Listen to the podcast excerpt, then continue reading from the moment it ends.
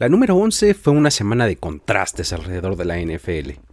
Por igual vimos palizas que juegos cerrados que se definieron en la última posesión, y por supuesto que también tuvimos una buena cuota de actuaciones individuales destacadas. Esto es la NFL en 10, un conteo con lo mejor de la acción de domingo alrededor de la liga. Yo soy Luis Obregón y los llevaré punto por punto. Comenzamos.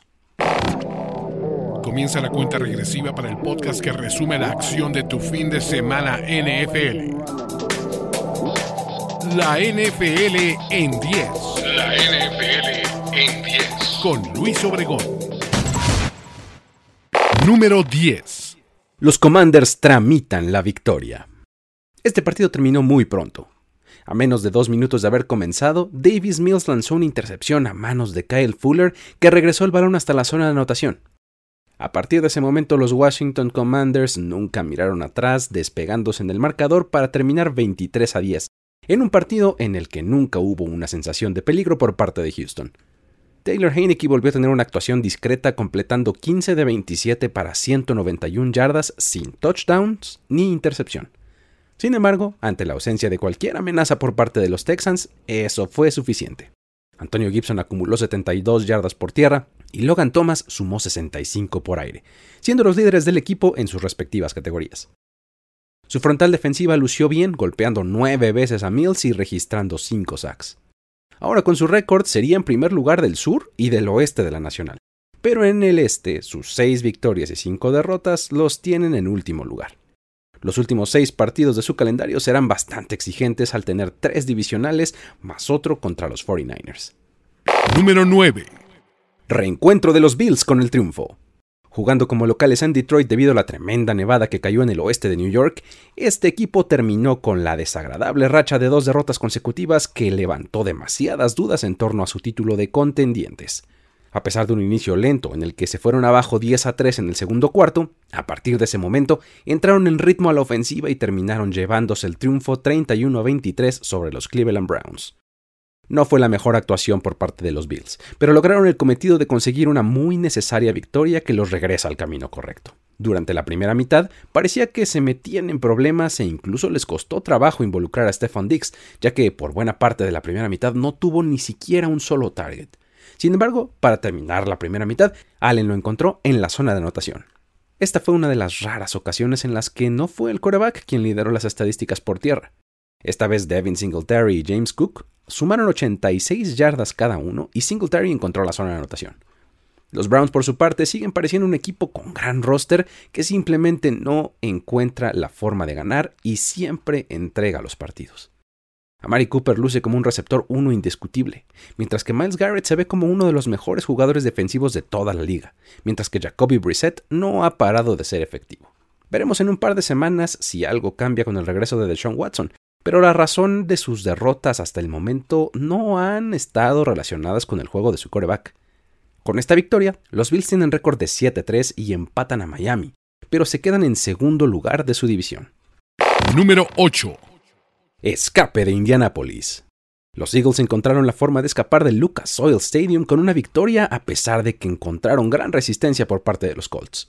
Un gol de campo fallado de su rival le dio el balón a Filadelfia cerca del medio campo cuando estaban abajo 13 a 3 en el marcador, y a partir de ese momento anotaron 14 puntos en el último cuarto para completar una voltereta que los dejó arriba en el marcador 17 a 16.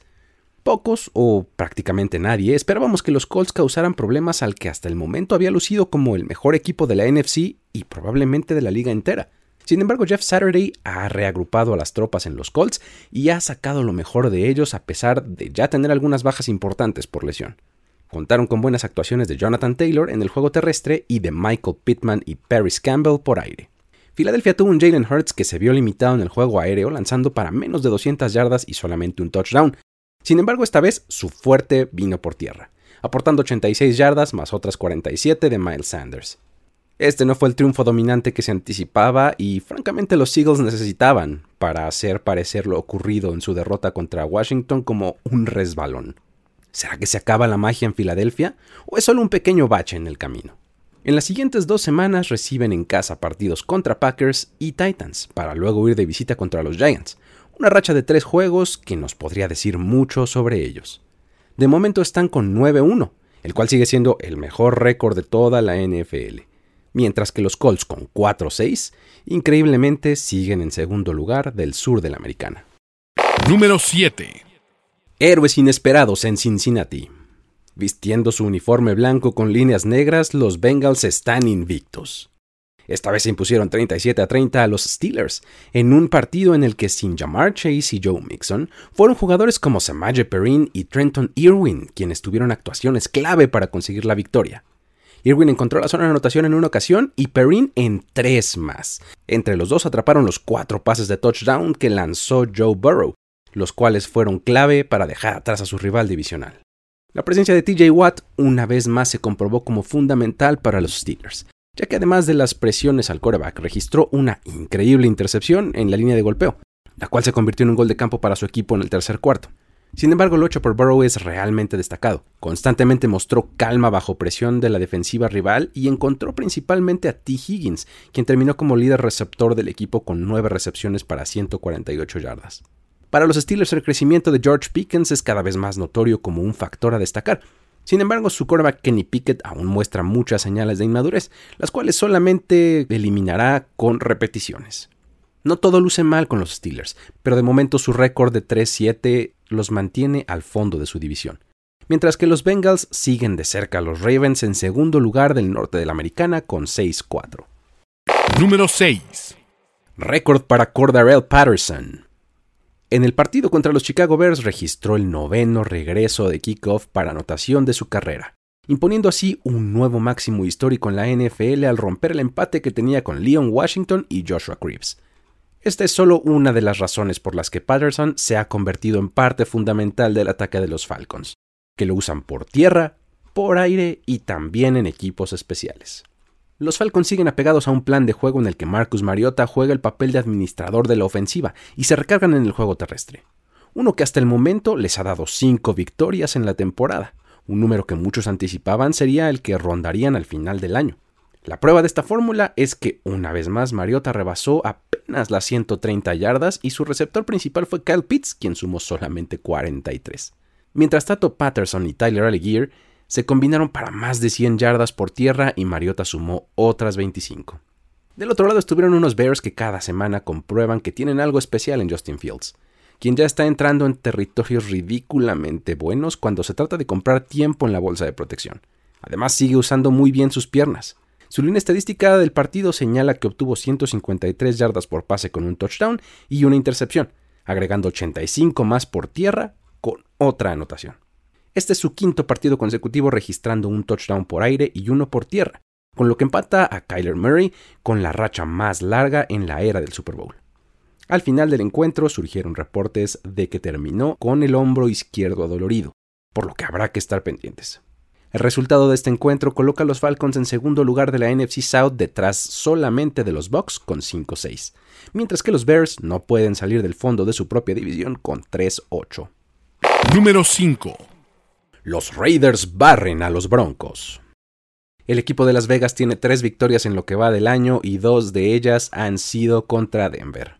El encuentro requirió de tiempo extra, pero una vez más con grandes actuaciones de Josh Jacobs a la ofensiva, quien corrió para más de 100 yardas, y de Max Crosby a la defensiva, que registró un par de sacks, este equipo tuvo suficiente para forzar la prórroga y ya en ella necesitaron solamente de tres jugadas para que Derek Carr encontrara a Davante Adams completamente solo para conseguir la anotación que les dio el triunfo 22 a 16. Esta fue la tercera recepción de touchdown para Adams en tiempo extra a lo largo de su carrera, lo que lo deja empatado con la en Tomlinson con el mayor número en la historia de la liga. Terminó el juego con 141 yardas en 7 recepciones y 2 touchdowns, con lo que se convierte apenas en el sexto receptor en la historia en registrar al menos 10 recepciones de touchdown en al menos 6 temporadas, entrando un club integrado por no otros que Randy Moss, Jerry Rice, Marvin Harrison, Terrell Owens y Chris Carter. La disfuncionalidad de los Broncos a la ofensiva es total. Siguen con tremendos problemas en la zona roja a un grado casi caricaturesco. Esta vez Melvin Gordon fombleó en tercer down y enseguida, al intentar un gol de campo, este fue bloqueado, lo que los hizo salir sin puntos antes del final de la primera mitad. Su defensiva es realmente buena y limita todo lo que puede a sus rivales, pero llega un punto en el que no da para más.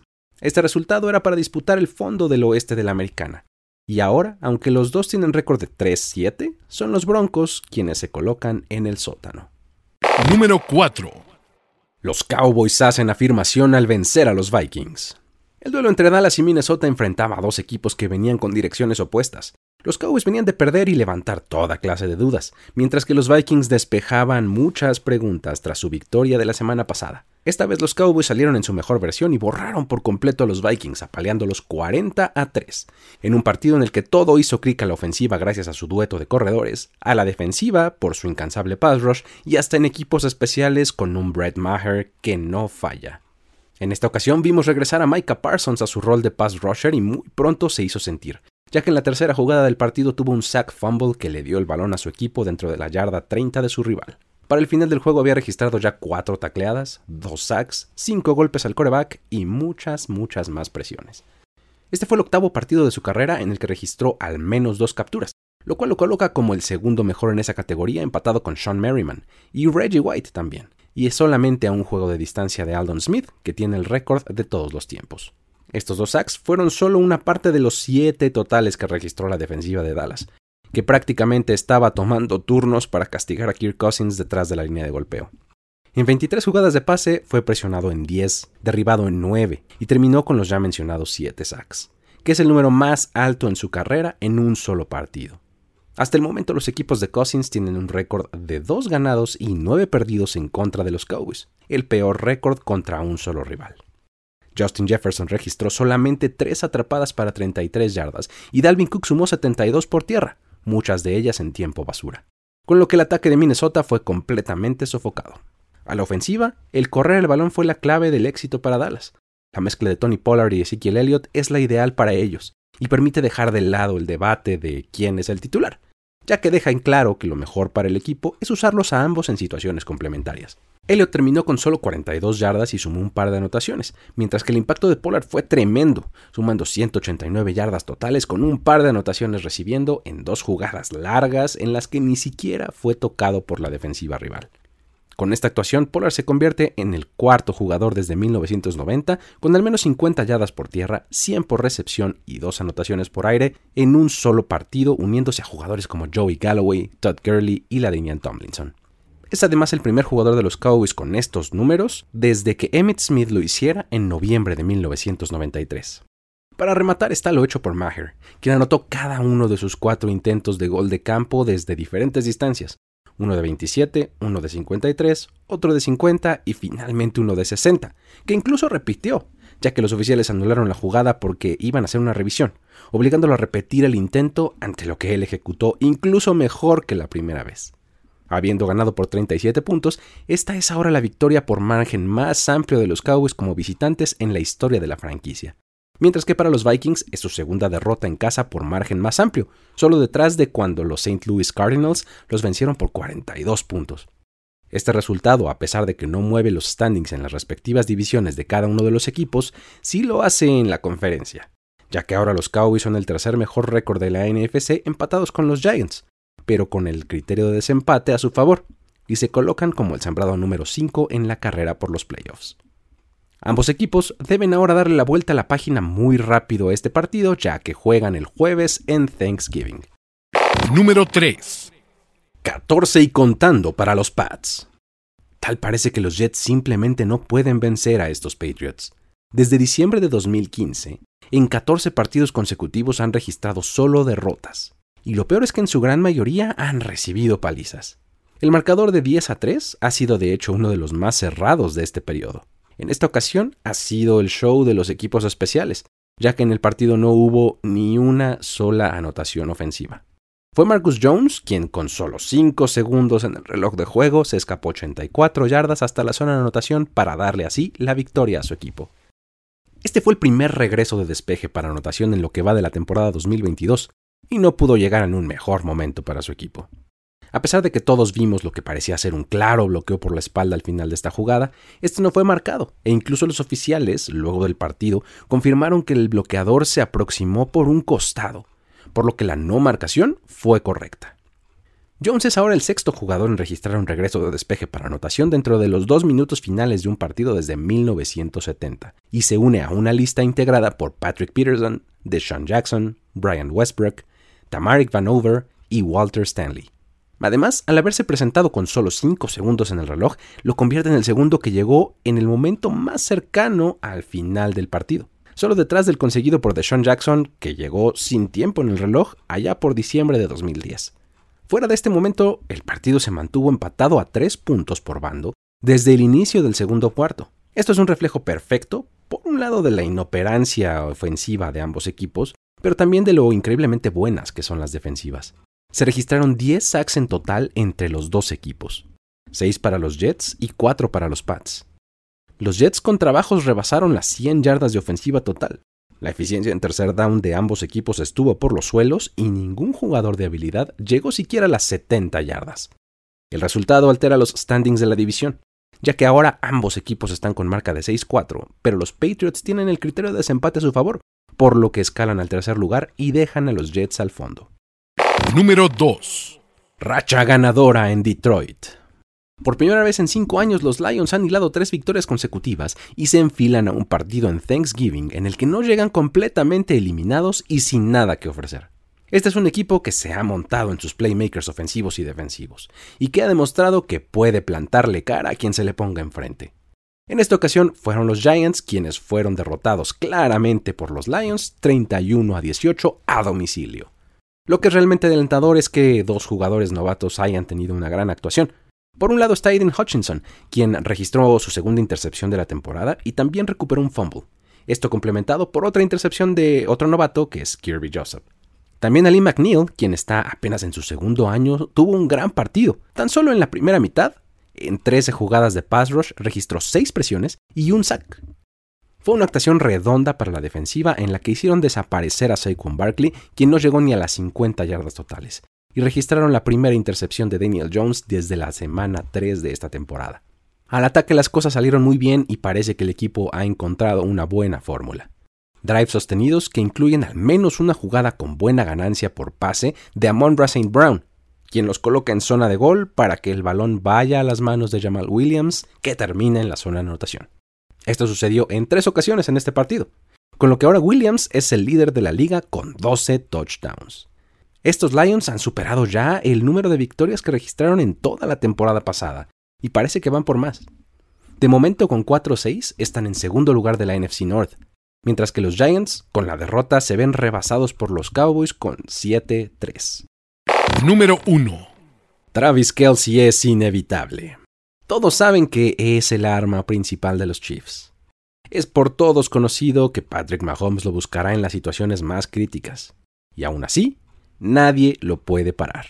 En esta ocasión victimizó una vez más a los Chargers con una actuación de 6 recepciones, 115 yardas y 3 touchdowns, en un partido que tuvo una apariencia muy familiar. Un juego cerrado todo el tiempo que terminó decidiéndose al final, pero de forma inevitable en favor de los de Kansas City. Este fue el partido 33 en la carrera de Kelsey en el que rebasó las 100 yardas recibiendo, lo que lo coloca como el mejor en esa categoría en la historia de la liga, rebasando a Rob Gronkowski. El ataque de los Chiefs es el sueño que todo coordinador ofensivo tiene.